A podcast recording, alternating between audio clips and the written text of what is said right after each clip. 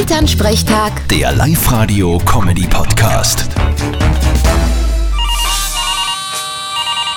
Hallo Mama. Grüß dich, Martin. Kreuzzacker, am Sonntag ist schon wieder soweit.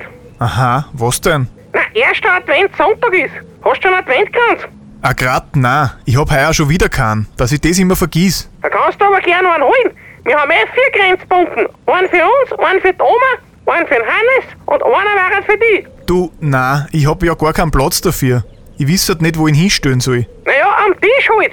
So groß ist er eh nicht. Na, am Tisch ist alles voll, da ist kein Platz. Hä? Was hast denn du dort stehen?